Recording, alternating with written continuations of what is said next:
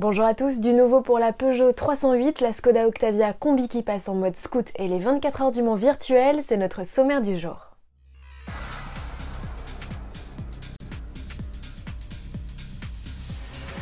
La Peugeot 308 est en fin de vie, la compacte doit prendre sa retraite au printemps 2021.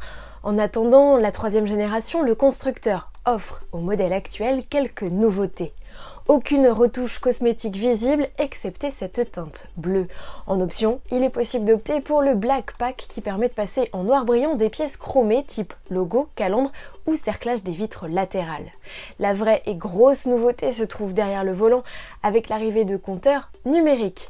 Peugeot profite également de cette mise à jour pour réduire la gamme à trois finitions de série. Les 308 Berlin et Break disposent dorénavant de la radio, de la climatisation bisone, de l'aide au stationnement arrière et des phares essuie-glace automatiques. Du côté des aides à la conduite, la Peugeot 2 Phase 2 avait déjà fait le plein en 2017.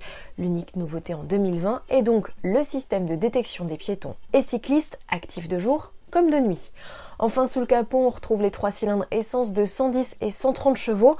En diesel, le Blue HDI 180 disparaît au profit des blocs 100 et 130 chevaux. La boîte auto à 8 rapports n'est proposée qu'avec les moteurs les plus puissants.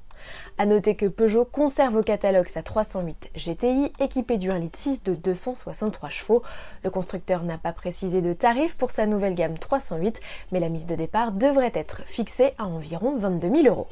Et puisqu'il est question de compact, Citroën confirme le lancement de sa C4 le 30 juin 2020 avec d'entrée de jeu une motorisation 100% électrique. Le teaser permet même de voir que la dénomination Cactus disparaît, c'est donc désormais officiel.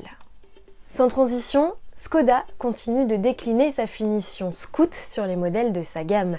L'Octavia Combi, quatrième du nom, n'est pas encore arrivé en concession, qu'elle enfile déjà sa tenue de randonneuse. Comme d'hab, le pack comprend une garde au sol surélevée, des protections en plastique noir au niveau des bas de caisse et des passages de roues, ainsi que des skis de protection en aluminium. Coque de rétro et barre de toit profitent également de la teinte alu. À bord, l'ambiance est un peu plus champêtre avec notamment des inserts en bois. L'Octavia Scoot se décline en essence et en diesel avec des puissances comprises entre 115 et 200 chevaux. Le constructeur offre aussi à l'Octavia Combi Scoot 2 ou 4 roues motrices. Ni la date d'arrivée ni les tarifs n'ont pour l'heure été communiqués. On termine avec du sport. Ces 13 et 14 juin, c'était initialement les 24 heures du Mans.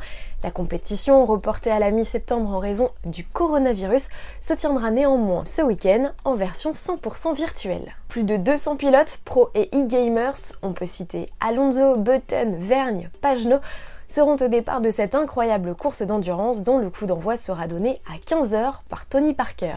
Parmi les compétiteurs, le jeune Louis Deletra, engagé avec le team Rebellion Williams, il nous présente son installation.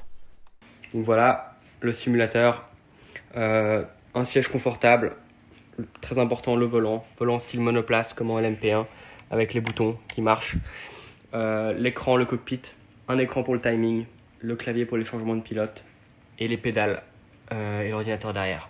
La course sera aussi visible en direct et en intégralité sur le site de nos confrères de France TV. À demain.